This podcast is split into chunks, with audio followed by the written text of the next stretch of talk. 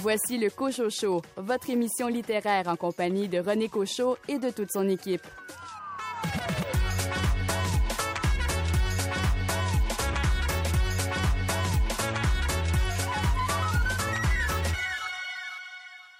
Bonjour tout le monde, ici René Cochot, bienvenue à votre magazine littéraire. Littérature autochtone, poésie, bande dessinée, science-fiction, identité culturelle sont au menu cette semaine. Paul Tom nous parle de son livre Seul qui aborde le cas de ces enfants réfugiés qui arrivent au pays sans leurs parents. Entrevue avec Stanley Péan et Jean-Michel Girard à propos du tome 1 de leur série de bandes dessinées qui a pour titre Fuite Isabelle Watson. Laurent Turcot nous présente son livre L'histoire nous le dira. La libraire Camille Saint-Pierre de la librairie Les Deux Sœurs nous fait part de son récent coup de cœur.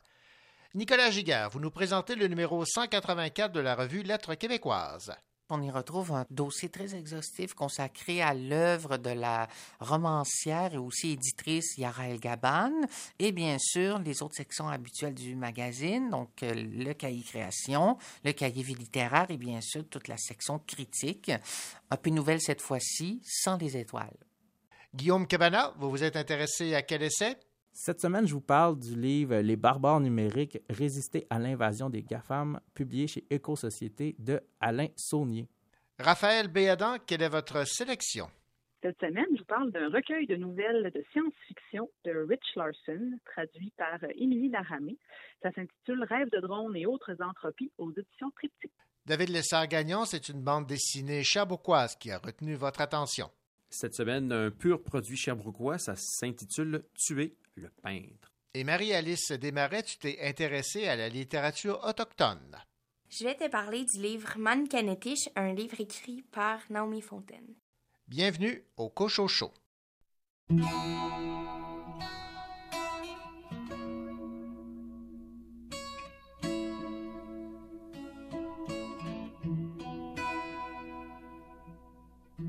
J'ai quitté mon île quand on m'a envoyé. Je l'ai quitté tranquille, sans chanter ou pleurer. Un beau matin, vous verrez les voiles de mon voilier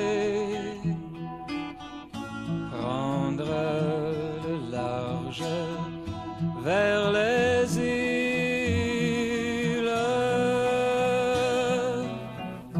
J'ai quitté mon arbre, on est venu le couper. J'ai trouvé les sables, rien n'y était plus semé.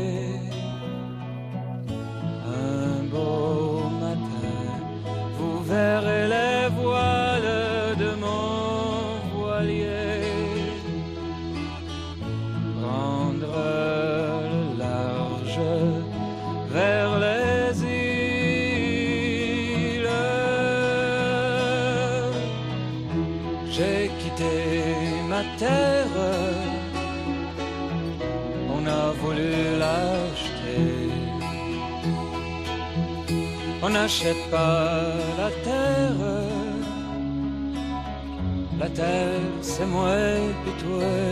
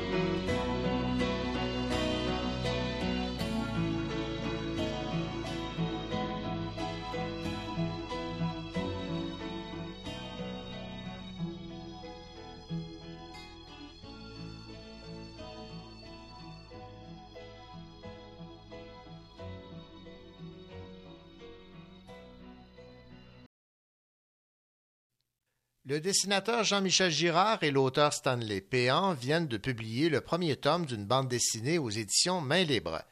Dans Fuite, Isabelle Watson, on se retrouve dans un récit qui débute à Londres en 1870 et qui raconte l'amitié entre deux marginaux en quête d'émancipation. Isabelle Watson, une apprentie horlogère, et Frédéric Lamarre, un ancien esclave.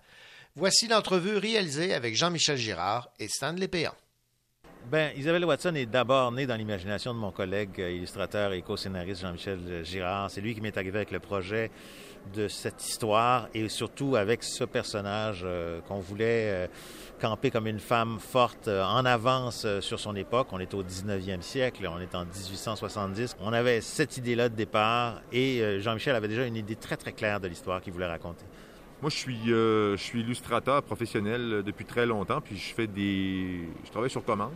Ma, clientèle est en Europe pour la plupart parce que je fais beaucoup d'illustrations euh, historiques. Alors j'ai des mandats pour des, euh, des, firmes qui font des, des, jouets militaires. Je fais des couverts de boîtes. Euh, je fais des pièces de collection pour Westminster Collection.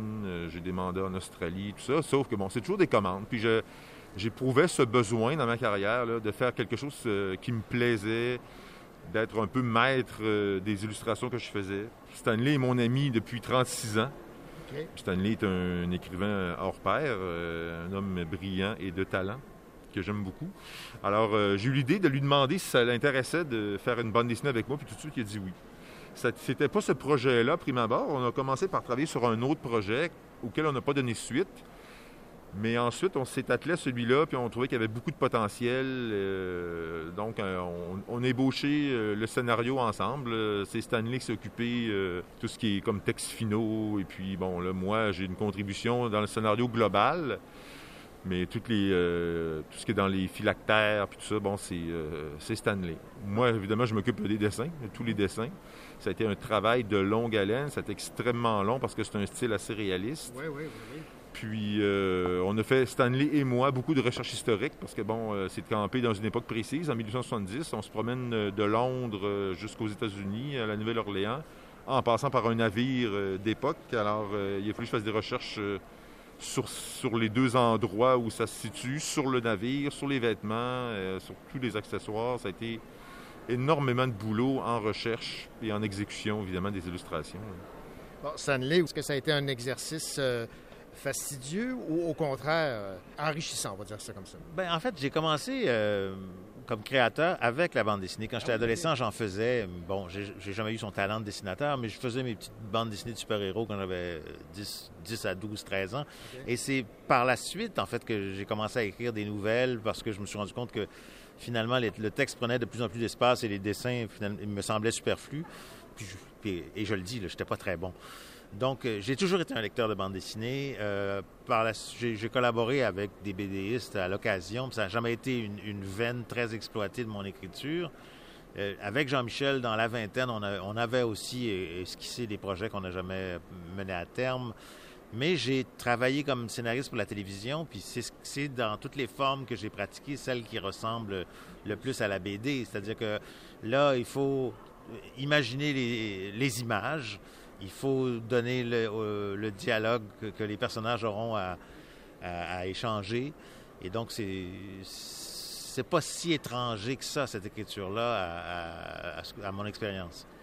Bon, vous campez l'histoire à une époque bien précise. Qu'est-ce qui vous a plu dans cette époque-là? Et si vous aviez à me résumer un peu l'intrigue principale. Ce qui nous plaît dans cette époque-là, ben, le modèle du 19e siècle est un siècle qui me fascine. Euh, bon, l'époque victorienne, comme c'est appelé dans l'Empire britannique, euh, euh, c'est une époque que j'aime beaucoup. J'aime beaucoup l'histoire. Je travaille beaucoup en histoire. Je tenais à ce que ce soit une histoire qui se déroule pendant ce siècle. Il y a beaucoup d'enjeux qui sont associés à ça au niveau de la liberté et des droits humains de plusieurs groupes d'individus qui sont mentionnés dans, le livre, dont les femmes, les Noirs, entre autres. Euh, l'histoire, c'est une jeune horlogère qui, euh, bon, pour une raison euh, un peu dramatique, doit absolument quitter l'Angleterre. Elle s'embarque sur un navire marchand sur un coup de tête en fuyant, fuyant sa ville, puis elle se retrouve aux États-Unis. Elle n'a pas choisi, pas choisi où elle allait. Elle a pris vraiment le premier bateau qu'elle a trouvé, et puis elle se retrouve en Nouvelle-Orléans.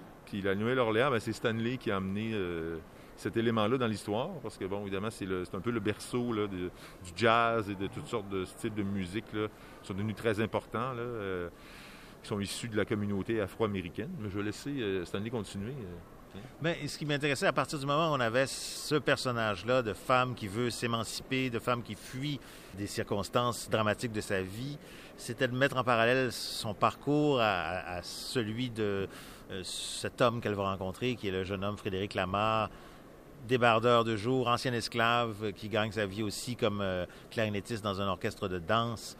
Et donc, euh, autant elle qui cherche à, échapper à tout ce qui, opprime les femmes de l'époque, il y a lui qui vient gagner sa liberté dans un sud qui, au fond, n'a rien perdu de son racisme, de, sa suprématie blanche. Donc, l'idéologie, elle est encore là.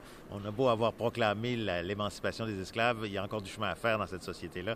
Et ça nous intéressait de les mettre là dans une espèce de, de rappel de grands romans euh, de l'époque, de grands romans aussi euh, d'aventure qui se passent dans ces époques-là. Je pense à, à, euh, Angélique Marquise des Anges, je pense à Caroline Chéry, ou en tout cas dans la littérature euh, américaine, euh, Huckleberry Finn.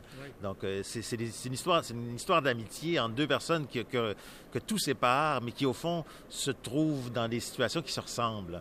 C'est ça qu'on qu'on a voulu raconter.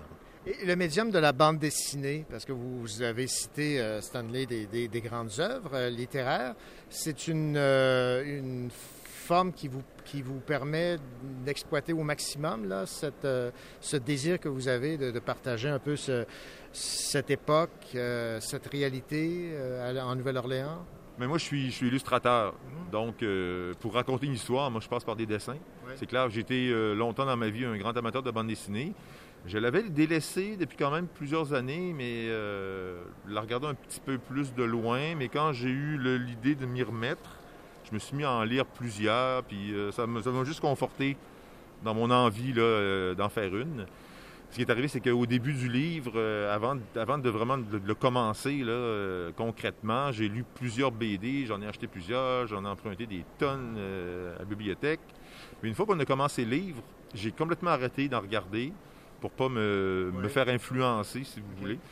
Mais par contre, on est comme lui et moi, cette année-là, on était on est demeuré influencé par euh, la télévision, par des séries télé, des films, tout ça. Fait que il y a une espèce de facture un peu cinématographique là, dans cette, euh, cette bande dessinée.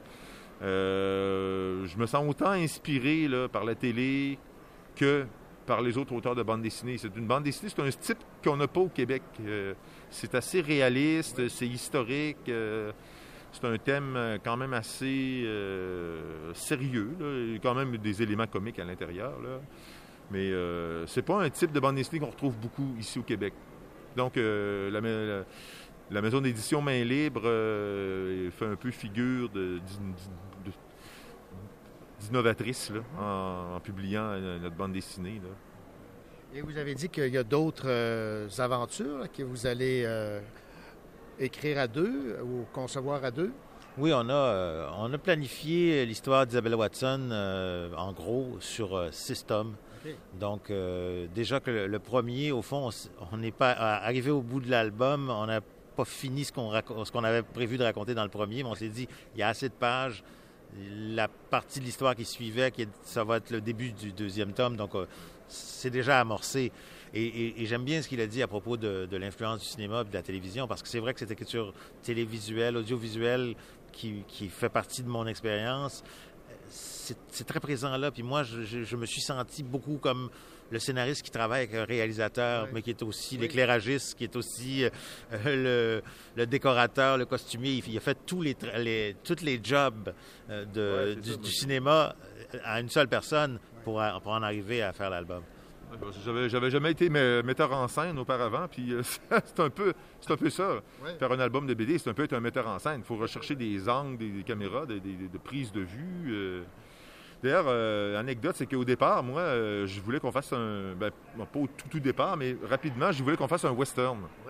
Parce que bon, les chevaux, l'aventure, puis tout ça, mais on avait quand même beaucoup de choses à dire. on avait plus de substance à apporter que dans un simple western, ce qui fait qu'on a dévié vers une, une histoire qui n'est pas vraiment un western, qui va le devenir peut-être un peu plus à mesure que les, les personnages vont euh, devoir déguerpir là, plus loin vers, vers le- vers l'ouest. Sauf que euh, en, en ajoutant là, du, euh, du contenu, puis euh, en ajoutant de la profondeur à notre album, on s'est rendu compte qu'on ne pouvait pas du tout se rendre, mettre autant d'éléments que ce qu'on avait imaginé au départ pour le premier, euh, pour le premier tome. Ce qui fait qu'on l'a arrêté à un certain moment où on pensait, on pensait l'arrêter beaucoup plus loin. Mais on a ajouté de la substance, on a ajouté de la profondeur au personnage, à notre histoire. euh, puis on est, on est très fiers de ça. Euh, c'est pas, pas simplement une BD d'aventure. Euh, il, y a des matières à réflexion. euh, Ben, merci beaucoup. Alors, euh, on a déjà hâte à- au tome 2. Est-ce que vous avez une date de prévue ou vous êtes en... il est déjà écrit? Il est entamé. On planche dessus. On ne veut pas donner de date pour l'instant. Non, non, non. Alors, euh, aussitôt que possible. Ça, je vous le jure, aussitôt que possible. Ben, C'est merveilleux. Alors, Stanley Péan, Jean-Michel Gérard, merci beaucoup pour euh, ce premier tome. Isabelle Watson, Fuite aux éditions Mainline. Merci. Merci à vous. Merci beaucoup. Ici Nicolas Giguère. Dans quelques instants, je vous présenterai le numéro 184 de Lettres québécoises, dans lequel on retrouve notamment un dossier consacré à l'œuvre de Yara El-Gaban.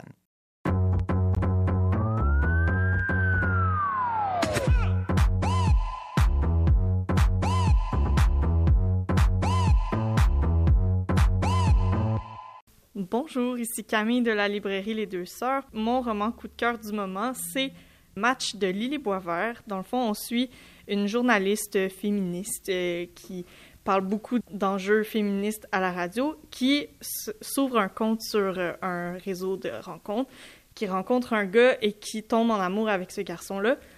Par contre, au fil des mois, dans cette relation-là, on se rend compte que la relation est vraiment toxique. Donc, c'est vraiment intéressant de voir comment euh, même si on est alerte à ces enjeux-là, on peut facilement tomber dans le piège. Et c'est aussi le fun de voir comment la protagoniste a fait pour s'en sortir.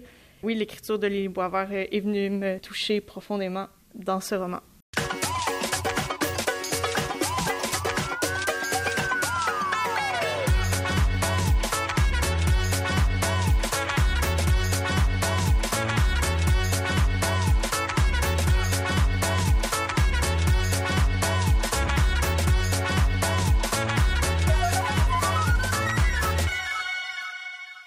Bonjour, Nicolas. Bonjour René. Nicolas, lorsque j'ai reçu chez nous l'édition euh, de Lettres euh, québécoises, le numéro 184 printemps 2022, j'ai été euh, subjugué par la page couverture, une photo magnifique de Yara El Gaban. Absolument. Puis en fait, je tiens à souligner aussi que c'est le travail donc de Sandra Lachance, qui est Mhm. une photographe vraiment d'expérience. Elle collabore à LQ depuis quand même plusieurs numéros. C'est elle, entre autres, qui a réalisé les couvertures quand même assez connues, en fait, du numéro sur Marie-Claire Blais, hein, Oui, avec le oui. fond noir. Mhm. Euh, aussi la couverture du numéro sur Serge Bouchard, sur Fanny Britt. Donc, ce sont quand même des couvertures j'ai envie de dire, iconique. On reconnaît vraiment la palette, hein, en fait, de, de Sandra Lachance.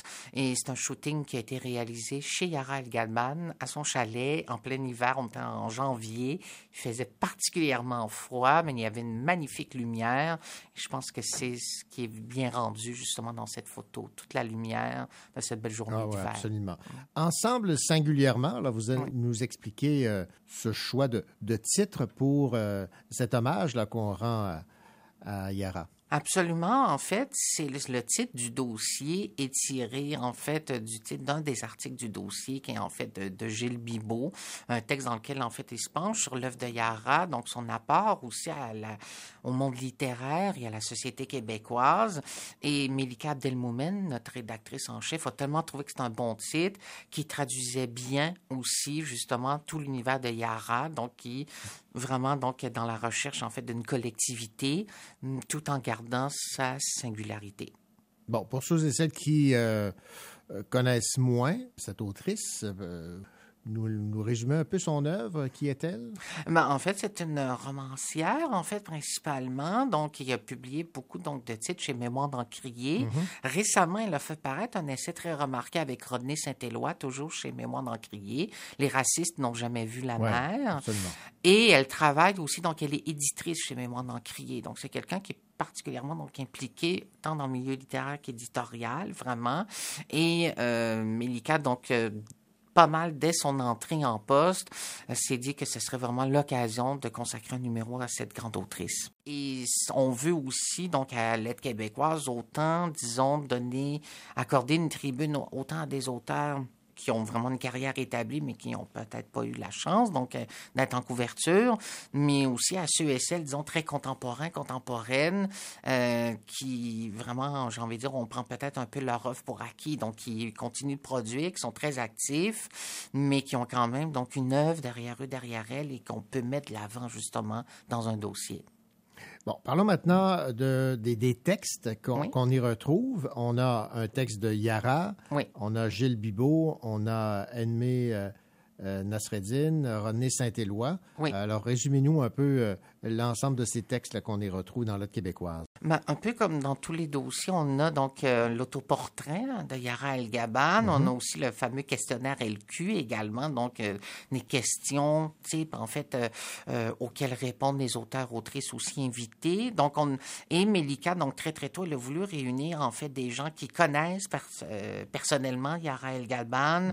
qui travaillent avec elle, qui connaissent très très bien son œuvre. Donc oui, dans des textes de fond en fait de Gilles Bibot, de Khalil Kalsi également, donc qui parlent entre autres beaucoup, donc, l'île de racisme. Un entretien aussi particulier de Sarah-Louise Pelletier-Morin, donc, euh, en fait, une jeune autrice, aussi doctorante. En fait, elle a publié euh, chez Nota Bene, donc le collectif Mythologie québécoise. Et Sarah-Louise, en fait, réalise un entretien imaginaire, finalement, avec sa, euh, Yara El Gaban, qui est tout à fait intéressant. En fait, des textes peut-être plus de l'ordre de l'hommage, entre autres, un Nassereddin, justement, donc une lettre adressée à Yara, dans, laquelle elle exprime toute sa gratitude, sa reconnaissance aussi, puisque donc Emné publie également chez Mémoire d'Encrier.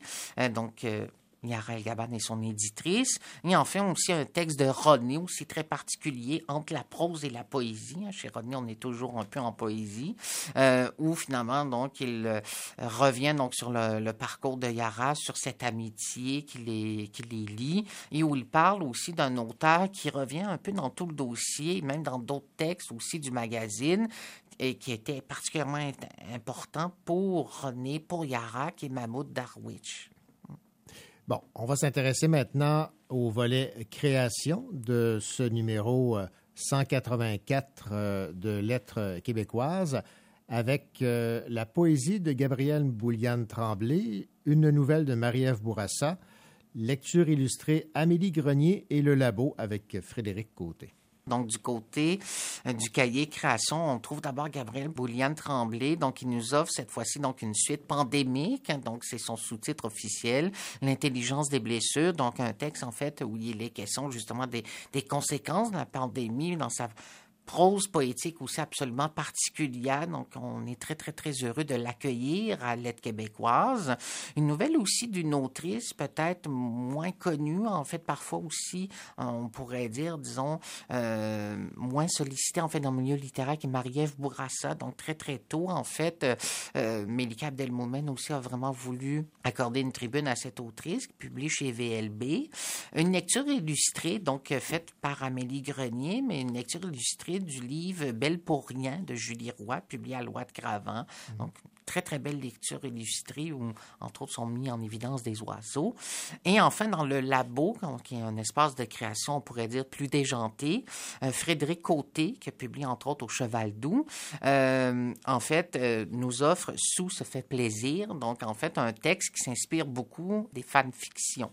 Hein. donc, ces textes, en fait, que des fans ont de certaines séries, on peut penser à Harry Potter, vont écrire, disons. Donc, ils vont trouver, par exemple, une autre fin à la série. Ils vont proposer une espèce de sous-intrigue, disons, axée sur un personnage, disons Harry ou Hermione, ou etc. Mm. Donc, elle s'inspire justement de, de, ce genre qui est la fanfiction et elle nous en offre une finalement. Mm. Bon, alors, euh, Nicolas Giguère, on poursuit notre euh, euh, coup d'œil sur le nouveau Lettre québécoise printemps 2022 avec évidemment la section critique.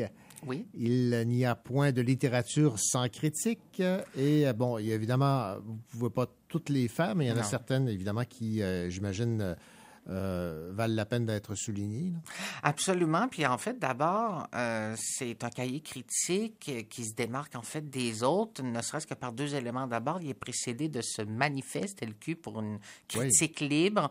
C'est un texte en fait dans lequel toute l'équipe, donc euh, Mélika, Alexandre Vanas, aussi Mégane Desrosiers qui est responsable des communications et moi-même, un texte dans lequel nous avons voulu prendre position sur le statut, les fonctions de la critique, sur notre définition aussi de la critique. Disons, je dis ça, disons, pour résumer, la critique est pour nous un, dialogue vraiment donc avec l'auteur, avec l'œuvre aussi, un dialogue où en fait il y a des prises de position qui émergent, des prises de position qui peuvent être antagonistes, c'est-à-dire on n'a pas nécessairement à toujours être d'accord, mais aussi quand même des, disons, des prises de position aussi où- d'où émane un respect aussi. Donc, on n'est pas non plus nécessairement dans, dans le conflit ou la confrontation inutile. Donc, ça, c'est pour le manifeste. Et aussi, on a décidé pour ce numéro, et donc ça va devenir permanent, euh, n'en déplaise peut-être à certains de nos lecteurs ou de nos lectrices, mais on a décidé d'abandonner les étoiles. Oui. Euh, on jugeait que c'était vraiment une sorte un peu de marchandisation de la littérature, que les textes critiques, donc ce sont des textes très travaillés par les auteurs et les autrices, par moi, euh, des textes en fait qui sont vraiment des prises de position claires et éclairées, des univers en fait textuels en soi qui doivent être considérés comme tels. Et pour nous, la critique et la littérature, par extension, ne peuvent pas se ramener à une question d'étoiles, euh, deux étoiles et demie, trois étoiles et demie. En fait, il y avait même plus de demi-étoile à l'aide québécoise, mais on peut pas euh, ramener la littérature et la critique à une question de notes. C'est beaucoup plus que ça. Donc, on a décidé, en fait, de laisser les textes respirer, de les laisser parler d'eux-mêmes. Ben voilà, donc euh, merci beaucoup Nicolas Giguère pour euh, le résumé de ce numéro 184 de Lettres québécoises printemps 2022, ensemble singulièrement, avec en page couverture une euh, photographie magnifique de Yara El Gaban. Merci beaucoup. Merci René.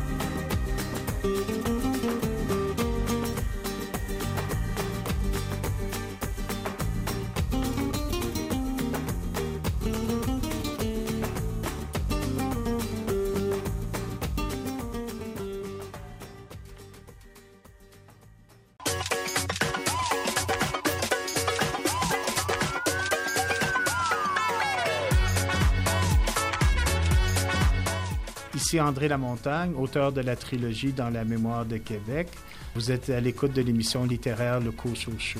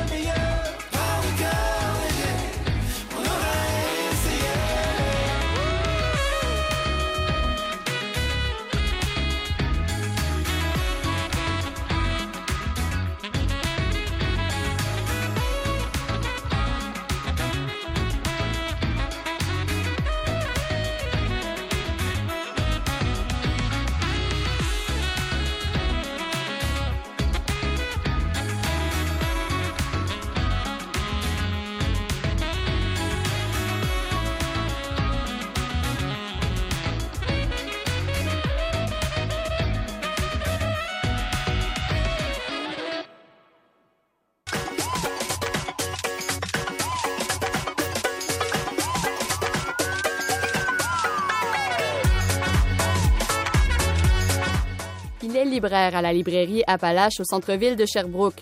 Le rayon où il aime le plus conseiller la clientèle, celui des essais. Guillaume Cabana.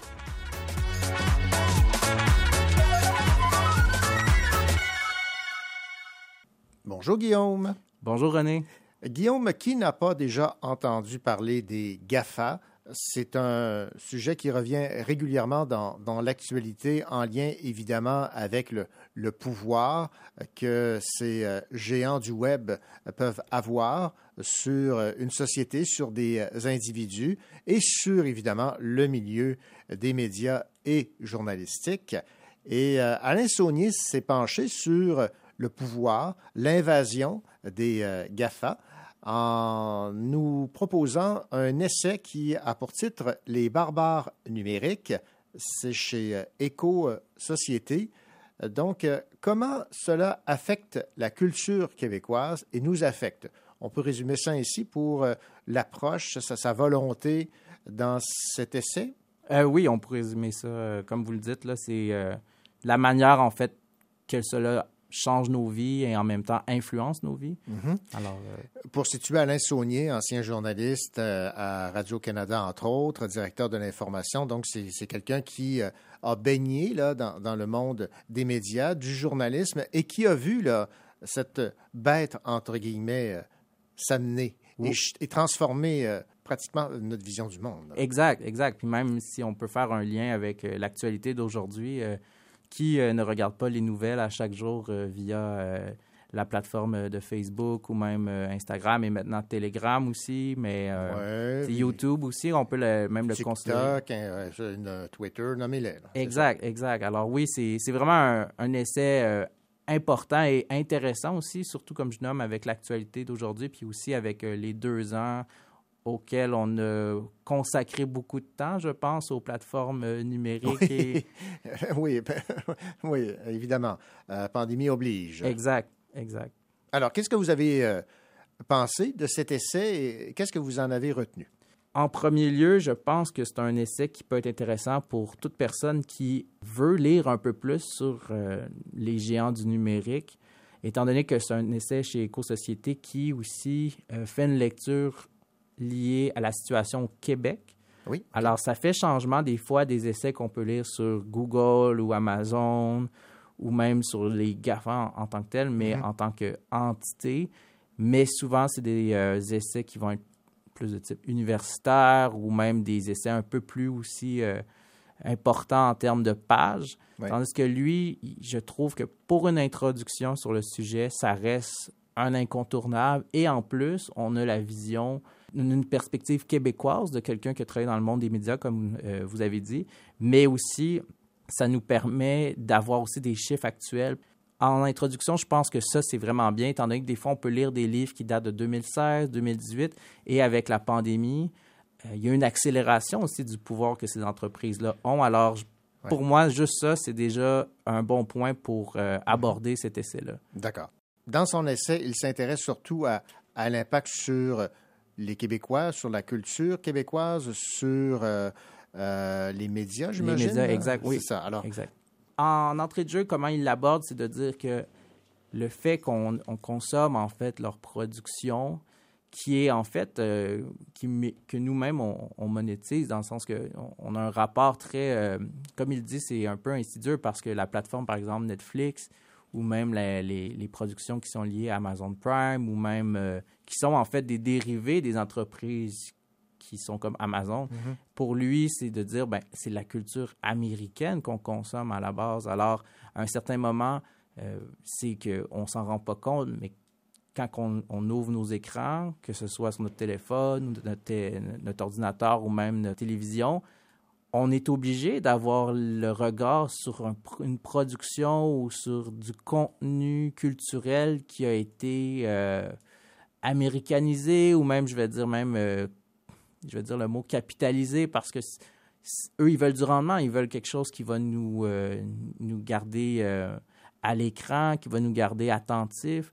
Alors, pour lui, c'est de nommer que on, avec leur production, ces entreprises-là, autant qu'on soit en région éloignée, qu'on soit en région ou même dans les grandes villes, on est capable d'atteindre toutes les strates de la population avec des productions qui viennent pas d'ici, avec des acteurs qui sont pas d'ici, avec l'argent non plus qui sont tirés de ces profits-là, euh, qui, qui restent pas ici. Fait qu'il y a aussi ça aussi qui est important dans le livre, c'est, c'est la dénonciation aussi du fait que ces entreprises-là, mais en fait, ils font de l'argent, mais euh, nous, on, ils nous redonnent rien en tant, de, en tant que autant dans les impôts ou même dans l'imposition de, de certains comme euh, la, taxe, la taxe Netflix pardon qui est euh, annoncée dans le livre aussi qui est discutée ou qu'il y a eu un moment où que le gouvernement a voulu essayer de colmater, je pourrais dire, euh, Mhm. pour essayer de gérer ou d'avoir un certain euh, pouvoir d'action sur les entreprises, mais qu'on voit que c'est- vain, en fait. Alors, pour ça, le, le livre est vraiment bien parce qu'il aborde des, je trouve, certaines, certains points qu'on ne qu'on nuance pas des fois quand on en, en parle, puis même c'est lié aussi aux médias aussi. Alors, je pense que le livre, pour ça, est intéressant parce qu'il il explique aussi que ces entreprises-là n'ont que faire de notre culture, en fait. Eux, euh, le, seul but, c'est de c'est d'engranger de l'argent, puis en fait, de, pouvoir encore plus euh, nous mettre sur leur emprise. C'est vraiment ça, je pense, qui est intéressant, parce qu'il y a le point de dire que c'est des barbares. C'est un peu d'où le titre, c'est de dire eux se sont imposés, ils ont envahi notre espace, autant notre espace médiatique, culturel, et ils sont là pour rester. Il faut en fait voir comment on peut autant les affronter, mais aussi les contrôler parce que ça reste que c'est des entreprises qui sont partout, qui sont même euh, qui dépassent les États, même souvent, c'est des entreprises qui ont plus d'argent que certains grands États, euh, même de l'Union européenne, puis même c'est des entreprises qui ont un pouvoir aussi, autant avec des lobbies, d'aller faire des pressions auprès des gouvernements. Et euh, c'est un peu ça qui est bien parce que le voir comment nous, on peut percevoir ça, parce que c'est quelque chose que des fois, je pense qu'on oublie parce que notre rapport à la culture depuis longtemps a été américanisé. Euh, même il y a beaucoup de critiques de dire que la culture québécoise s'appauvrit aussi, autant avec les deux dernières années aussi qu'on a eues, où que la culture a été sur pause et qui, là, va prendre aussi plusieurs années à redémarrer et à revenir à une certaine stabilité, à un certain foisonnement. Euh, je pense que euh, de lire cet essai-là aussi peut nous aider à juste faire des choix pour aller vers autant d'autres plateformes. Oui, ben c'est ce que j'allais vous poser. Est-ce qu'il y a quand même quelques pistes de, solutions si, euh, après avoir lu cet essai, on, en est maintenant un peu plus conscient, mais est-ce qu'il y a des pistes de solutions tant pour l'individu que pour les gouvernements, par exemple? Euh, ben, c'est sûr, en fait. C'est sûr qu'il y a certains points qui sont amenés par, pour les gestes individuels je pense que c'est pas dit nécessairement dans le livre comme ça, mais pour moi, quand j'ai lu ça, c'est de, considérer, d'aller voir euh, des alternatives de plateforme, autant pour euh, des vidéos sur demande, autant pour euh, aller voir des productions d'ici aussi, parce qu'il y, a ce point-là. On a, je pense qu'on a des plateformes au Québec qui sont assez intéressantes, là, qui peuvent être bien, puis que je pense que par méconnaissance, on s'abonne pas. Et euh, pour moi, ça, c'est un point dans le livre qui est nommé à un certain moment, c'est de dire on a aussi une culture qui est riche, on a une culture qu'il faut préserver, qu'il faut autant encourager, mais plus soutenir, parce qu'encourager, c'est pas assez soutenir, c'est d'y voir quotidiennement, c'est d'en mm-hmm. parler, d'en discuter. Alors, ça, je pense, pour beaucoup, ça peut être une manière de juste avoir faire un déclic dans un choix aussi simple que d'aller encourager euh, les groupes québécois, autant musicaux que même euh, aller sur une plateforme québécoise puis de s'abonner quelques mois juste pour faire changement aussi. Alors, euh, ça, en premier lieu, c'est quelque chose sur le plan individuel, mais aussi euh, sur le plan plus politique, c'est aussi de, de, faire autant des pressions, mais aussi de, de demander aux partis qui sont au pouvoir de faire plus d'actions. Mais en même temps, c'est difficile parce que ça reste quand même comme c'est nommé dans le livre, que ces entreprises-là aussi, vu qu'elles sont délocalisées, quand ils engendrent leur argent, ils le font dans des euh, paradis fiscaux.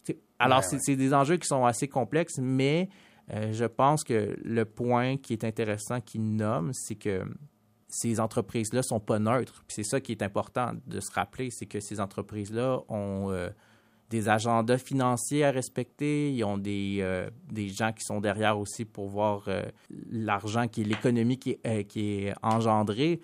Et pour moi, c'était beaucoup, ça faisait beaucoup de liens aussi à d'autres livres que j'avais lus qu'il nomme à l'intérieur de, de, de l'essai, en fait. Alors, autant il faut parler de la surveillance aussi qui est faite par ces entreprises-là, par les données, les métadonnées qui sont une nouvelle or noire aussi et qui est une manière pour les entreprises d'engranger de l'argent à l'infini seulement avec notre psyché. Alors, comme introduction de livre, je pense que ça, c'est important.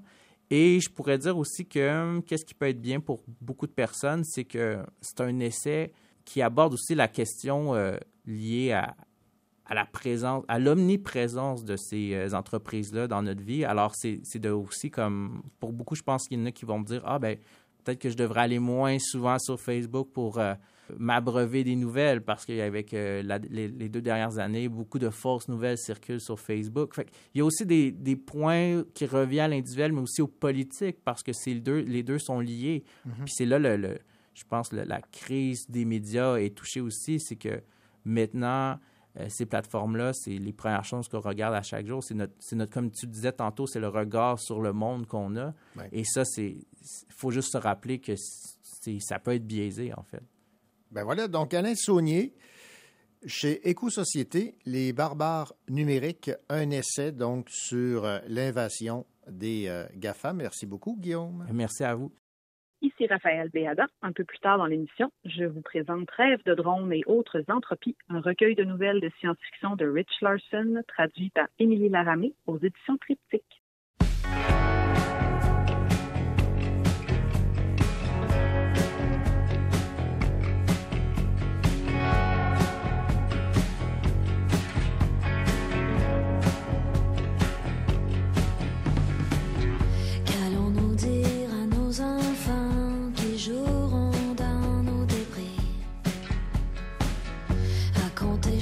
Chaque leçon que leurs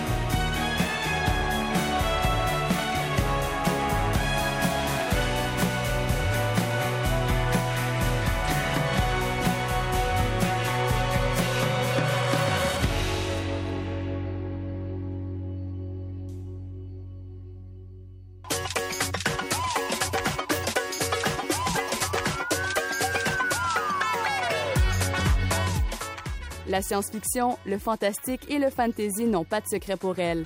Raphaël Béadan.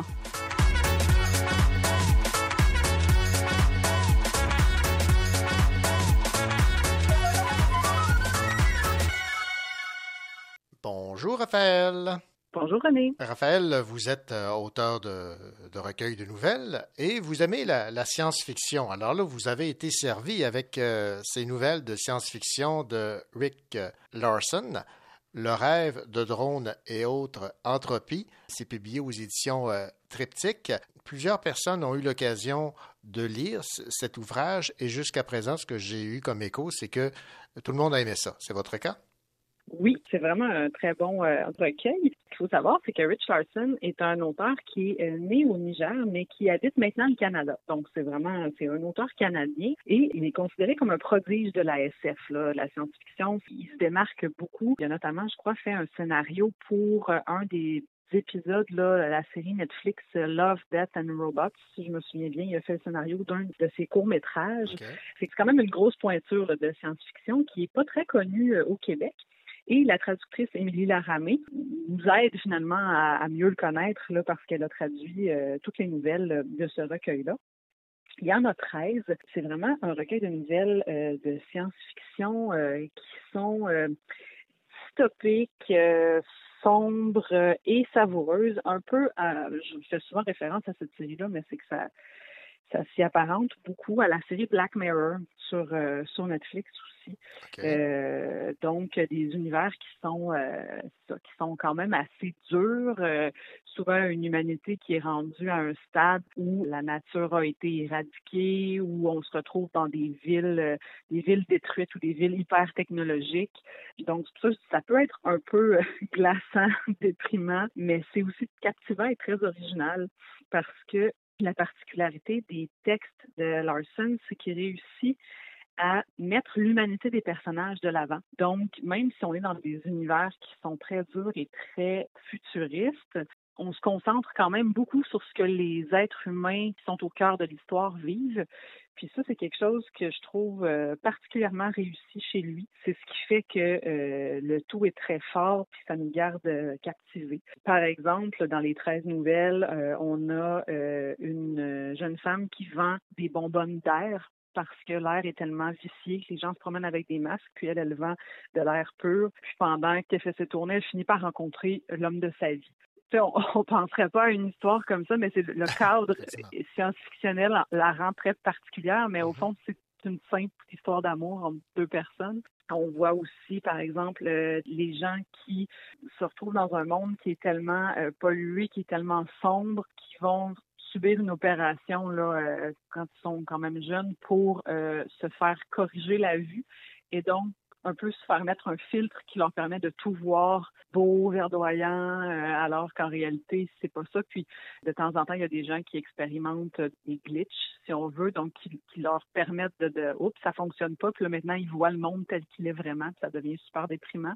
C'est particulier à raconter, mais tout seul, on plonge là-dedans. Euh, j'ai eu du mal à lâcher, là, vraiment. J'ai j'ai beaucoup, beaucoup aimé. Et il faut dire que si l'écriture de Larson est vraiment très habile, il faut dire que la traduction d'Émilie Laramé est vraiment fluide et très juste. Ça a permis vraiment de faire honneur à, au- à la qualité de l'écriture de Larson. Euh, donc, je pense sincèrement que ce recueil de nouvelles-là vaut le détour. C'est une très belle découverte. Puis, euh, j'encourage fortement les gens qui aiment euh, les histoires courtes, mais qui dans ça, ceux qui aiment euh, ces, ces espèces d'histoires un peu un peu sombres, mais dans lesquelles il y a, il y a quand même de l'espoir. Là, euh, je les encourage fortement à découvrir ce recueil-là. Il en vaut le détour. Ben voilà, ce recueil, c'est de Rick Larson, Le rêve de drones et autres entropies, euh, traduit par Émilie Laramé, et c'est aux éditions Triptyque. Merci beaucoup, Raphaël. Ça m'a fait plaisir. Ici David Lessard-Gagnon, libraire à la librairie Appalache. Cette semaine, je vous présente la bande dessinée Tuer le peintre par Olivier Robin et Étienne Poisson. J'ai dépensé toute ma paye parce que je suis trop séquelle. Des flashbacks la veille dans mon de vaisselle. J'ai compté les moutons plus que 800 fois. La nuit c'est trop long dans mon lit sans toi. Speeding à 70 dans une zone de 30. Même si ma tank est vide comme mon compte de banque. Parti en retard, quelques années sur. Toujours aussi pressé d'aller nulle part. I've been waiting for you. Dehors au frais, pas d'abandonner mes choses. Pour payer nos dettes, travailler toute la semaine. Overtime s'il faut. Le chalet dans le nord, se perd pas tout seul. I'm falling gone. Alicia Keys, get drunk on my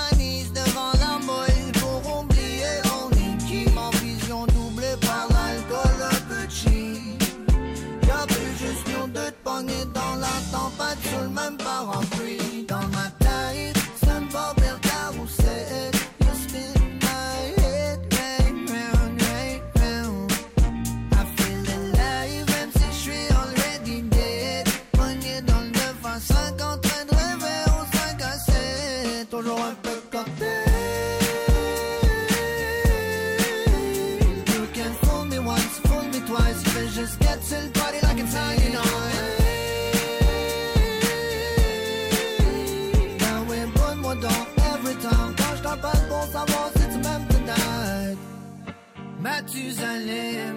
J'ai noyé ma peine, pas besoin de lunettes, je vois déjà ma vie dans les fonds de bouteille.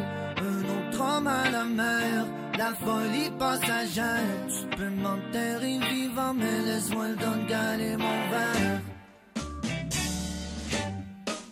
Hein. Je t'ai laissé dehors, dans le fret, dans le noir. Je cours pour la victoire, mais c'est déjà mort. Je suis dans un marathon, la jambe pétée dans le plot. Ma mémoire d'hier soir, je l'ai perdu dans le cloud. J'ai assez d'alcool pour tuer deux mecs dans le corps. Un mauvais exemple, je suis le best dans le genre. Check pas mes anglements pendant que je en char. Les oreilles qui cillent à cause de mes ex encore. Pour mon heure de gloire, je me suis réveillé en retard. Je mets du sucre dans le gaz, puis du lait dans mon corps. Faut dealer avec la neige quand tu restes dans le nord. Mais ma tête est des nuages, puis j'ai belle encore. Je chaque jour comme s'il y a pas de lendemain de brosse. J'ai crashé mon 4 pop avant Jay Scott. J'ai mon psy, puis mon garage et sa guette sauvage. Les deux m'ont confirmé que j'étais une perte totale. Ouch! Mathusalem, j'ai noyé ma peine, pas besoin de lunettes, je vois déjà ma vie dans les fonds de bouteille. Un autre homme à la mer, la folie passagère. Tu peux m'enterrer vivant, mais laisse-moi le don de galer mon verre. Ouais, mon cœur naissait, hier je l'ai déjà oublié. En train de fade away, comme Marc Labrèche dans Mathusalem.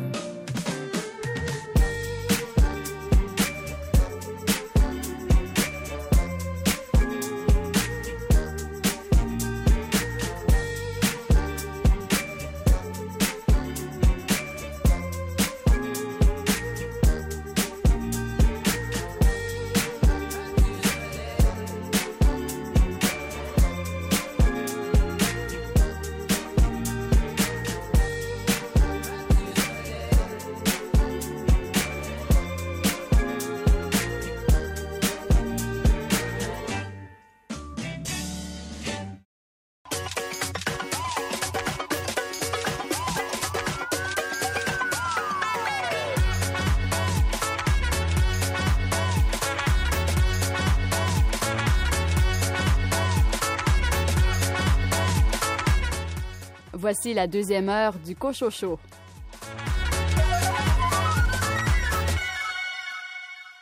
Au sommaire de cette deuxième partie d'émission, Paul Tom nous parle de son livre Seul, qui aborde le cas de ces enfants réfugiés qui arrivent au pays sans leurs parents. David Lessard-Gagnon, c'est une bande dessinée chabouquoise qui a retenu votre attention cette semaine. Cette semaine, un pur produit cherbrouquois, ça s'intitule Tuer le peintre. Marie-Alice Desmarais, tu t'es intéressée à une auteure autochtone.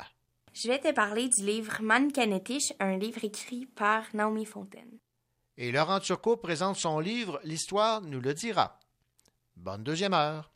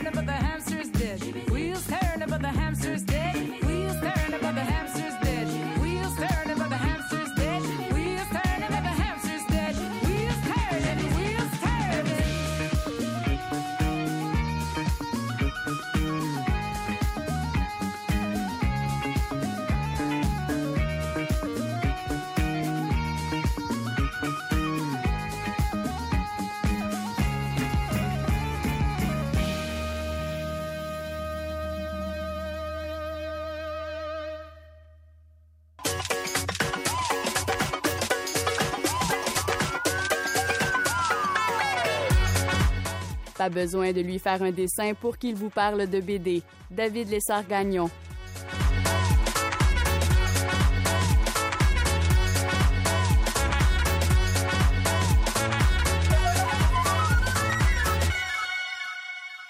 Bonjour David. Bonjour René. David, j'ai vu ce que vous allez nous présenter euh, aujourd'hui et j'avoue que j'ai été euh, fort intrigué parce que c'est une bande dessinée signée Olivier Robin et Étienne euh, Poisson qui euh, sont de, de Sherbrooke, qui s'y connaissent en bande dessinée, Mhm. en illustration, mais il n'y a pas d'éditeur. Non, c'est c'est le pur produit euh, du travail euh, de ces deux cerveaux. Donc voilà, euh, bande dessinée euh, auto-éditée, euh, produit euh, Sherbrookeois euh, certifié euh, d'origine. Euh, mais je vous en prie, cherchez-la, trouvez-la, lisez-la. C'est une super belle proposition de bande dessinée. Donc, Tuer le peintre, c'est un western, une histoire de Far West avec un tueur à gages à lunettes à qui on donne la mission de tuer un certain Charles Marion Russell. Charles Marion Russell, si vous le cherchez là, sur euh, Wikipédia ou Ouais. sur les internets, vous allez découvrir que c'est un peintre. Un peintre de cette époque-là. Donc, euh, D'où le peintre- titre. oui, voilà, donc tuer le peintre. Pourquoi tuer ce peintre-là? Ben, c'est un bandit simplement qui dit, ben, dans une de ses toiles, il m'a peint. Regarde, je suis sur cette peinture, Euh, je l'accepte pas. Il n'y a pas le droit de, de- Comme ça, les gens vont me reconnaître, mais bon, bref. euh, fait qu'un- c'est, c'est- c'est donc le prétexte à l'aventure de notre tueur à gages qui va sillonner l'Ouest euh, américain et canadien aussi. hein, parce que euh, à l'époque, euh, le, le concept là, large de, de- de Far West ou du, Mhm. du- de, de l'Ouest à conquérir était très américain au sens large, là, Ouais. et non pas juste euh, États-Unis, disons. Mhm.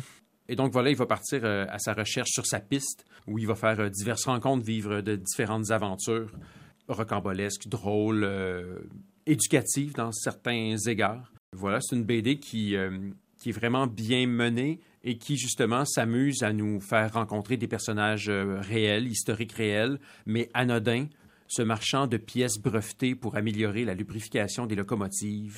Euh, on croise au hasard l'invention aussi pour la locomotive là, de, du chasse-neige, hein, des différentes technologies pour tasser la neige de la, des rails qui déjà, à l'époque, là, euh, est un enjeu. Il y a des aspects véritablement euh, éducatifs sur euh, l'histoire de certains endroits aussi. Là, on croise la plus petite rivière au monde, dans le sens de la moins longue. Euh, il doit pourtant la traverser, si je me souviens bien. Donc, euh, toutes sortes de, de- de trucs qui parsèment là, euh, le récit qui sont fort, euh, fort intéressants, fort amusants. Et au niveau graphique, ben là, on est, euh, on est vraiment gâté. Euh, Étienne euh, Poisson est un, vraiment un, un type bourré de talent qui maîtrise très bien la couleur. La, la couleur est frappante et euh, très accrocheuse, là, le traitement chromatique de, de cette aventure-là, inspiré de plein de trucs. Là, au niveau graphique, il y, a, il y a du Blain, il y a du Maurice aussi, qui sont donc des, des auteurs de bande dessinée qui se sont, qui se sont attaqués à ce style-là, aussi à ce, le récit western. Mhm. Puis en même temps, bon, inspiré d'eux, oui, mais créatif euh, par ailleurs, avec des belles euh, séquences narratives. J'ai beaucoup, beaucoup aimé. Je vous le recommande fortement. C'est un petit bijou de bande dessinée. Puis surveiller ces, ces deux-là, euh, je suis certain qu'ils vont, qu'ils vont se commettre encore et que ça sera tout aussi délicieux. Ce que j'ai aimé également de cette bande dessinée, c'est un peu éclaté. Là. Oui, oui, clairement, au niveau, euh, au, au niveau de, de- de- de l'utilisation du médium bande dessinée, Ouais. il y a effectivement une belle créativité. On, on- c'est les besoins de l'histoire qui priment sur la composition de la planche. Des fois, c'est une seule planche qui, dans le fond, a des découpages euh, de temps subtils, mais dans une espèce d'une seule case où il y a plusieurs temps narratifs. Il n'y a pas de limite aux cases, là. Il n'y a pas de, il n'y a pas de, de ligne qui délimite la case en tant que telle. Elle est plus conceptuelle. Ça fonctionne super bien. Et euh, vous me disiez également, David, que par souci d'authenticité, euh, Olivier Robin a tenu à dire qu'il y a des choses qui sont vérifiées, d'autres qui sont inventées. là. Oui, ben c'est ça. Olivier est un, est un type qui aime beaucoup s'amuser, hein, je pense pour dire le moins. Vif d'esprit. Et donc, dans cette BD, j'en j'en ai parlé, j'ai insisté un peu sur l'aspect éducatif Ouais. de. Il y a des choses qui sont moins vraies que d'autres Mhm. dans cette bande dessinée-là. Il s'est amusé donc à jouer un peu avec euh, l'histoire et la vérité, histoire que ça fonctionne mieux, je ne sais trop, peut-être par simple esprit euh, galopin. Mais euh, ou de garnement peut-être, bref. Et donc c'est ça, oui. À la fin, il y a une, pe- une petite annexe là où euh, on nous euh, on nous explique certains trucs qui ont été glissés dans la bande dessinée, mais donc plus avant, entre autres sur la biographie de Charles Marion Russell. Mhm, mhm. Et donc, il y a- on, nous donne un peu de matériel, mais on nous indique aussi qu'il y a certaines choses, effectivement, qui sont un peu moins vraies, qui ont été inventées de toutes pièces parce que ça fitait bien, ou qui ont été légèrement traficotées là, pour le, plaisir, le plaisir des auteurs et des lecteurs. Alors, cette bande dessinée, comme elle n'a pas d'éditeur officiel, c'est à compte d'auteur, donc euh, il faut euh, savoir où se la procurer. Je sais qu'à la librairie Appalache, vous, vous en avez, là. Oui, effectivement, il y en a à la librairie Appalache. Je pense que Olivier et Étienne euh, l'ont peut-être placé dans d'autres librairies, mais au pire, vous pouvez aussi euh, trouver ces, euh, les auteurs là, relativement facilement. Si vous êtes loin de Sherbrooke que vous écoutez le Cochocho ailleurs, ben, les auteurs sont euh, facilement trouvables sur les, les réseaux sociaux. Vous pourrez les contacter ou bien, effectivement, contactez-nous à la librairie puis euh, on, va, on va vous arranger ça. On est en contact avec eux aussi. Alors, ces auteurs, c'est Olivier Robin, Étienne Poisson, la bande dessinée Tuer le peintre. Merci beaucoup, David, de nous avoir parlé donc de cette euh, publication toute chaboquoise. Ça m'a fait plaisir.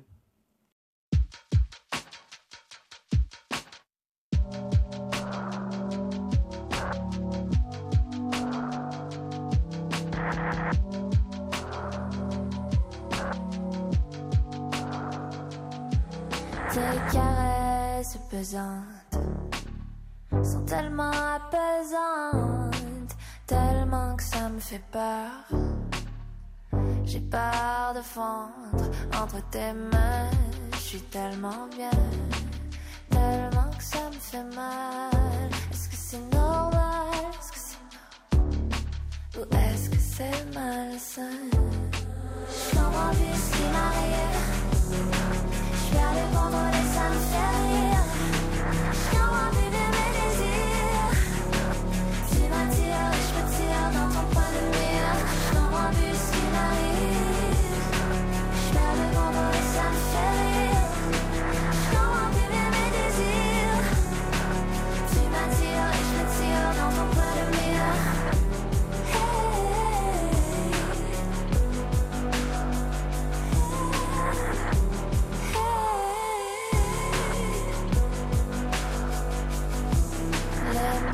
Dans les yeux, ça vous met le feu, mais ça me brûle pour de vrai. Ça brûle et ça me plaît entre tes mains. Je suis tellement bien, tellement que ça me fait mal. Est-ce que c'est normal? Ou est-ce que c'est malsain? Je comprends ce qui.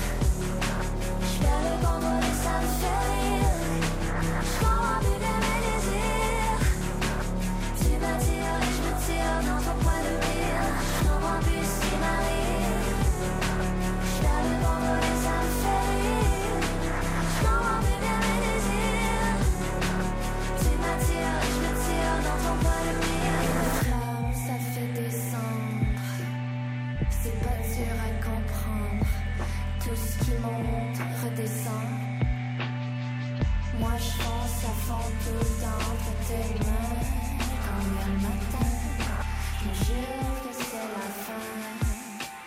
Mais j'aime cette histoire que l'autre fille te bordera. Je chante plus qu'il m'arrive, je perds le contrôle et ça me fait rire.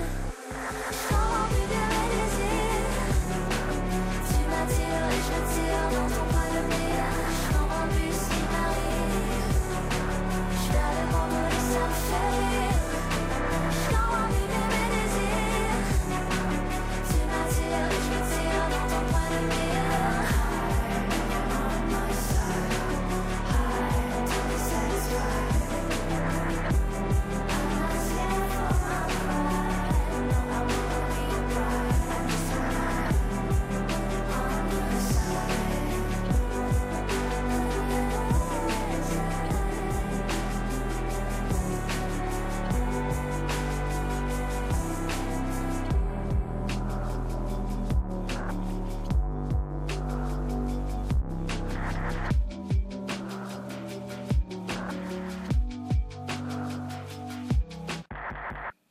Marie-Alice Desmarais et dans quelques instants, je vais vous parler du livre Mannequin écrit par Naomi Fontaine.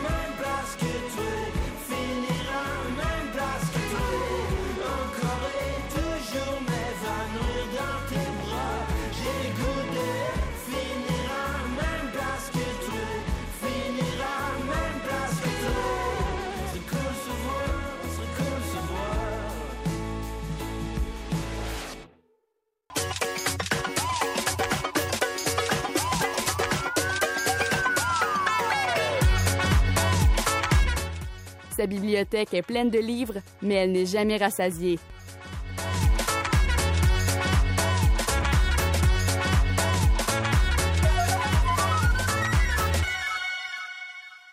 Bonjour Marie-Alice. Allô? Marie-Alice Manikanetich. Ça, c'est pas un nom facile à dire. En effet. Hein? Et euh, j'imagine que tu ignorais totalement la, signification de, ce nom avant de te lancer dans la lecture de ce livre de Naomi Fontaine. Ouais. Puis en fait, ce livre-là, ça a été un vrai coup de cœur. Bon, alors Marie-Alice, comme tu viens de le dire, là, c'est un, un véritable coup de cœur. Qu'est-ce qui te plaît tant dans sa plume et dans, dans ce livre publié chez euh, Mémoire d'Encrier? En fait, j'ai trouvé que Naomi Fontaine, elle avait une manière d'écrire et de parler de lourds sujets, mais en même temps, euh, on dirait que c'est toujours léger, même si elle aborde des sujets plus tabous et plus difficiles à aborder normalement. Oui, parce que ça traite évidemment des Premières Nations, Ouais. de, de l'enseignement. Donc, euh, c'est peut-être des, des, les Premières Nations, c'est peut-être pas un, thème que tu as abordé régulièrement, euh, soit chez toi ou à l'école. Oui, en fait, ce livre-là, m'en a fait vraiment découvrir davantage sur ça parce que à l'école, on parle des, des Premières Nations, mais pas vraiment de la manière dont elle, elle le parle. Et sais, on parle pas vraiment de la réalité que ces nations-là vivent. Voilà, donc ça t'a éveillé à cette réalité. Maintenant, euh, ça serait peut-être bon, Marie-Alice, que tu nous résumes l'histoire de ce livre. Oui, en fait, c'est une enseignante qui retourne dans son ancienne réserve. Elle, en fait, elle a vécu toute son enfance à Québec et euh, elle trouve un emploi dans son ancienne réserve. Mais elle, quand elle arrive là, elle est totalement euh, choquée parce que c'était pas à ce qu'elle s'attendait. Parce que les élèves voient la vie plus grise et monotone. Puis elle, son but, c'est vraiment de leur faire vivre la vie euh, du bon côté. En fait, c'est un choc culturel aussi pour elle. Ouais, ouais, parce que euh, je pense qu'elle savait à quoi s'attendre, mais pas à ce point-là. Elle pensait pas que ça allait être autant critique. Oui, qu'elle allait avoir un, un tel clash. Maintenant, Marie-Alice, tu me parlais d'une structure bien particulière là, de, de ce livre, Manikanetish. Oui, en fait, l'auteur aborde euh, différents sujets par texte descriptif. Par exemple, à un moment donné, elle parle euh, des cadres pour décrire un peu l'école.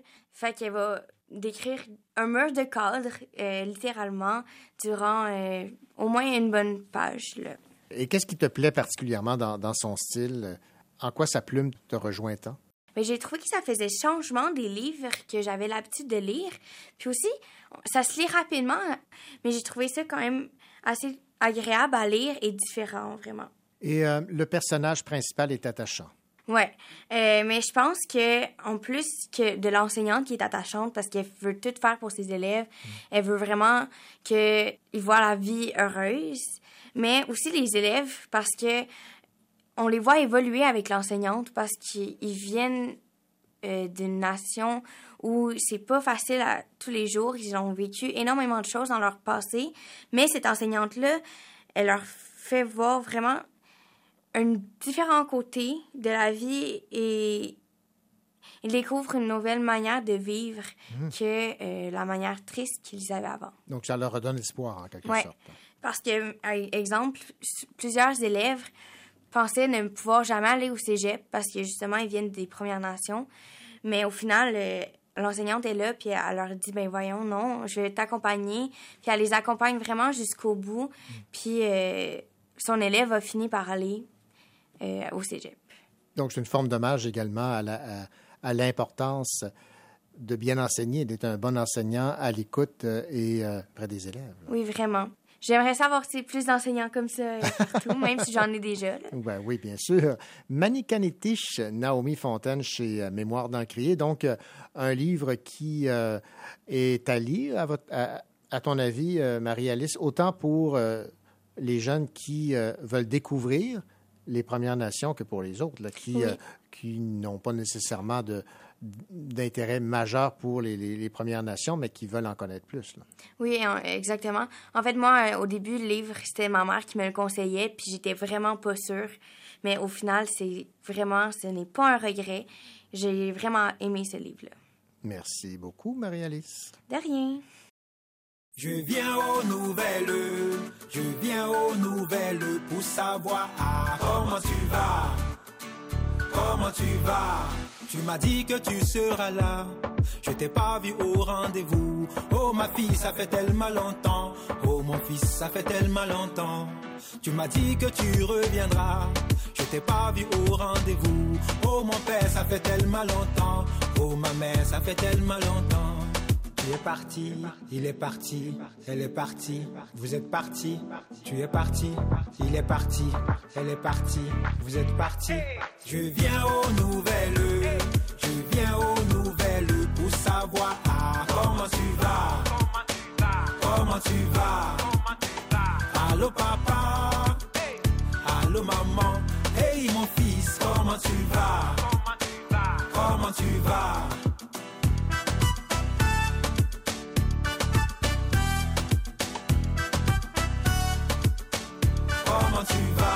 Sais ma fille, tu sais mon fils. Ça fait des mois, je reste toute seule. Personne ne m'appelle, personne vient me voir. Je ne sais pas ce que j'ai fait. Tu vois ma mère, tu vois mon père. Ça fait un bail, je ne vois personne. Seul dans mon monde, seul dans mon monde. Et pourtant, vous êtes tout près. Tu es parti, il est parti, elle est partie, vous êtes parti, tu es parti, il est parti, elle est partie, vous êtes parti. Je viens aux nouvelles, pour savoir. Ah, comment tu vas, comment tu vas? Allô papa, allô maman, hey mon fils, comment tu vas, comment tu vas?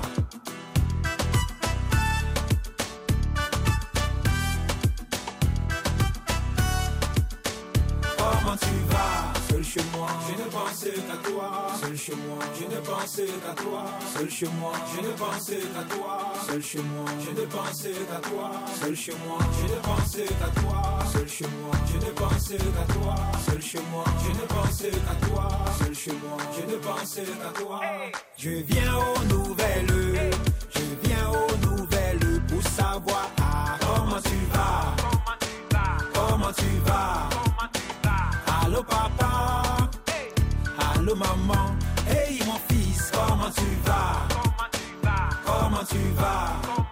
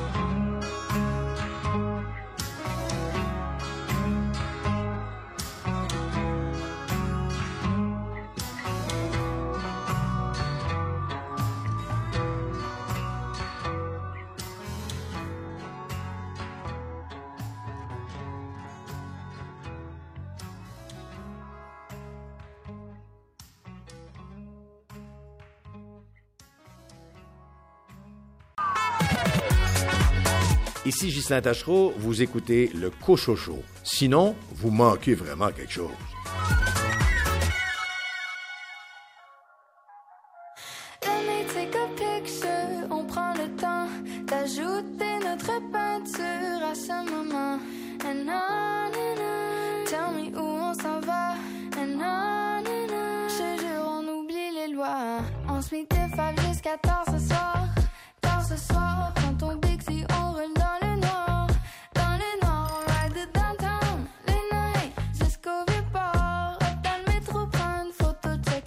les temps.